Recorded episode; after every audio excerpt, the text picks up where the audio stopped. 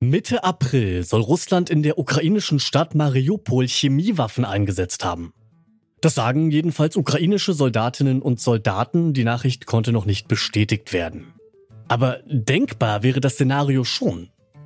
Denn Chemiewaffen sind zwar verboten, trotzdem zeigen Vorfälle wie der Giftanschlag auf den Kreml-Kritiker Alexei Nawalny, Russland und auch andere Staaten bedienen sich weiterhin an giftigen Waffen. Wie werden Chemiewaffen also kontrolliert? Darum geht's heute bei uns. Ich bin Til Schewitz. Moin.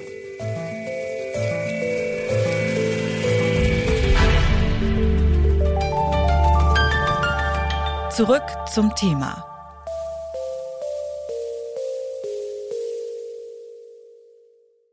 Unter dem Begriff Chemiewaffen können sich sicher viele nicht so richtig was vorstellen. So Reizgas, Tränengas fällt mir da ganz spontan ein, aber danach wird's auch schon schwierig. Und um da mal etwas aufzuklären, fasst meine Kollegin Alina Eckelmann die wichtigsten Punkte zusammen.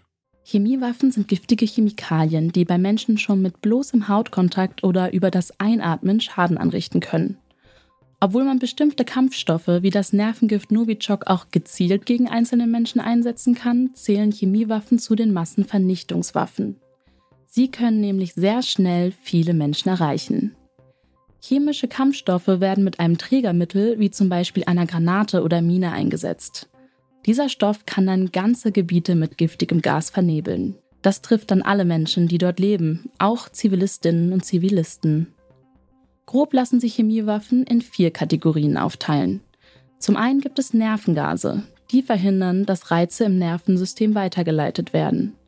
Beim Nervengas Sarin, das vor zehn Jahren vom Diktator al-Assad gegen die syrische Bevölkerung eingesetzt wurde, kann zum Beispiel ein kleiner Tropfen zum Herzstillstand oder einer Atemlähmung führen. Zum anderen gibt es Senfgase, die direkt das Gewebe angreifen. Trifft Senfgas auf die Haut, dann bilden sich dort Bläschen, die einer chemischen Verbrennung gleichkommen. Auch Reizstoffe wie das bereits erwähnte Tränengas zählen zu chemischen Waffen. Die sind meistens sehr unangenehm, aber nicht sonderlich gefährlich. Das kennen sicher manche von Demonstrationen.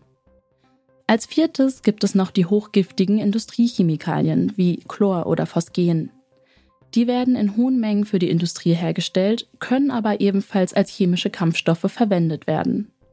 Da sie auch im Alltag genutzt werden, wie zum Beispiel beim Putzen, kann man ihre Herstellung nicht besonders gut kontrollieren.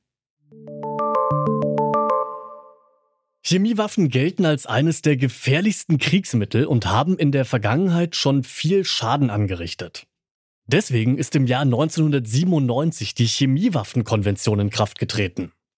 Die verbietet sowohl die Herstellung als auch den Besitz und Einsatz von chemischen Waffen und ist insgesamt von 193 Staaten unterschrieben worden. Verantwortlich dafür, die Verbote der Chemiewaffenkonventionen durchzusetzen, ist die OPCW, die Organization for the Prohibition of Chemical Weapons. Aber wie genau kontrolliert die denn die Chemiewaffen? Und reicht das aus? Darüber habe ich mit Ralf Trapp gesprochen. Er ist unabhängiger Berater in Fragen der Rüstungskontrolle chemischer Waffen. Und ich habe ihn zuallererst mal gebeten, mir diese Kontrollen am konkreten Beispiel von Deutschland, das ja auch die Konvention unterzeichnet hat, zu erklären. Also zunächst mal äh, hat Deutschland äh, beim Beitritt zum Chemiewaffenübereinkommen eine Meldung abgegeben. Eine Meldung darüber, ob es Chemiewaffen besitzt. Die Antwort dazu ist nein. Aber auch eine Meldung darüber, ob es alte Chemiewaffen in Deutschland noch gibt. Da gibt es immer noch ein paar Bestände, also nicht Bestände, sondern das sind praktisch Waffen, die auf alten Übungsplätzen und entsprechenden äh, Geländen, die, auf denen chemische Waffen äh, eingesetzt oder erprobt worden sind, äh, noch gefunden werden können. Dazu kommt eine Meldung über die Industrie, die chemische Industrie, äh, die relevante Chemikalien herstellt. Auf der Grundlage dieser Meldung führt dann die OVCW regelmäßig Kontrollen durch. Dort wird kontrolliert, dass dort keine neuen Chemiewaffen hergestellt werden, dass die alten Chemiewaffen über bestimmte Zeiträume vernichtet werden und dass die chemische Industrie mit ihren Anlagen, mit ihren Aktivitäten, wie gesagt, sich vertragskonform verhält. Und so finden dann diese Kontrollen statt. Jetzt haben ja sowohl die Technik als auch die Forschung große Fortschritte gemacht in den letzten Jahren. Zum Beispiel gibt es heutzutage auch die Möglichkeit, Chemiewaffen ohne die aktuell noch von der OVCW kontrollierten Chemikalien herzustellen. Wie kann das denn zukünftig überwacht werden oder wie wird es gerade gemacht? Also zunächst sollte man mal darauf hinweisen, dass also die Kontrolllisten nicht verwechselt werden sollten mit einer Verbotsliste. Was auf den Kontrolllisten draufsteht, das sind Chemikalien, die während der Verhandlungen als besonders wichtig erkannt worden sind, um entsprechend nachzuprüfen, ob oder ob nicht chemische Waffen in der Industrie hergestellt werden oder auch entsprechende Vorprodukte. Aber es werden auch Teile der Industrie kontrolliert, in denen keine gelisteten Chemikalien hergestellt werden, sondern ganz allgemein organische Chemikalien, und da geht es eigentlich darum, ist die Technologie dort relevant? Kann mit diesen Anlagen also etwas hergestellt werden, was möglicherweise dann zur Chemiewaffe umfunktioniert wird? Und diese Anlagen sind auch, wie gesagt, Gegenstand äh, der Industriekontrollen. Man sollte auch darauf hinweisen, dass es im Rahmen des Chemiewaffenübereinkommens Verfahren zur Lösung von, von, von Unstimmigkeiten, von Streitigkeiten gibt. Es gibt also eine Verdachtskontrolle, mit der man äh, an Orten nachprüfen kann, die nicht gemeldet sind, äh, ob dort entsprechend äh, im Sinne von Chemiewaffen etwas gemacht wird, was unter dem Vertrag verboten wäre. Wenn bei so einer Kontrolle jetzt Verstöße festgestellt werden, was hat denn dann die OVCW für Möglichkeiten oder auch die internationale Politik, um da einzugreifen? Also zunächst mal äh, werden Inspektoren natürlich nicht äh, darüber entscheiden, ob dort ein Vertragsverstoß vorgelegen hat, sondern sie werden Informationen sammeln. Danach gibt es dann äh, Beratungen in den politischen Organen der OVCW und insbesondere im Exekutivrat. Und wenn dort festgestellt wird, dass es hier tatsächlich eine Vertragsverletzung gegeben hat, dann hat der Exekutivrat selbst eine Reihe von Möglichkeiten, entsprechende Vorschläge an die Staatenkonferenz der OVCW zu machen zu Sanktionen. Er fordert natürlich zunächst einmal äh, den Staat, der dort betroffen ist, auf, Vertragstreue so rasch als möglich wiederherzustellen. Und bei schwerwiegenden Vertragsverletzungen gibt es auch die Möglichkeit, das äh, die, entsprechende Problem dann weiterzureichen an die Vereinten Nationen in New York, also entweder den Sicherheitsrat oder die Generalversammlung oder auch beide. Nun sind im letzten Monat ja Gerüchte kursiert, dass Russland in der ukrainischen Hafenstadt Mariupol bereits chemische Waffen eingesetzt hat. Schwer zu prüfen jetzt, aber wie groß schätzen Sie denn die Gefahr ein, dass Russland in der Ukraine chemische Waffen einsetzen könnte?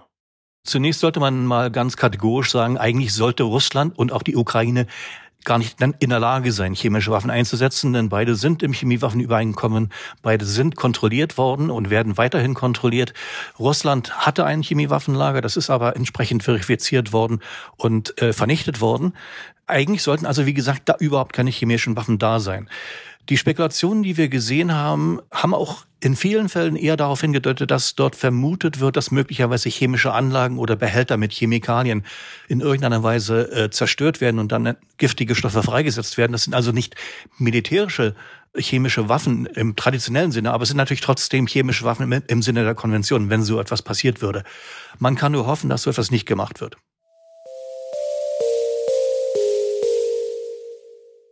Eigentlich sollte Russland gar nicht in der Lage sein, chemische Waffen einzusetzen. Diese Worte von Ralf Trapp zeigen, die Chemiewaffenkonvention sollte den Kampf mit chemischen Waffen eigentlich komplett beenden. Und zwar auf Grundlage der Inspektionen der OPCW, die ja ein Auge auf die Industrieanlagen und Chemikalienbestände aller Länder hat. Doch für den Fall, dass Staaten diesen Vertrag verletzen, ist sie nicht ganz gerüstet. Der OPCW und den Staaten bleiben dann nur politische Sanktionen, um zu reagieren. Dass das kein sonderlich effektives Mittel ist, haben die letzten Erfahrungen mit Chemiewaffen gezeigt. Soweit, damit sind wir raus für heute. Die Redaktion hatten Josua Gerner, Annalena Hartung, Grabea Schlotz und Esther Stephan. Produziert wurde die Folge von Andreas Propeller, Chefin vom Dienst war Alina Eckelmann und ich bin Til Schewitz. Bis zum nächsten Mal. Macht's gut. Zurück zum Thema vom Podcast Radio Detektor FM.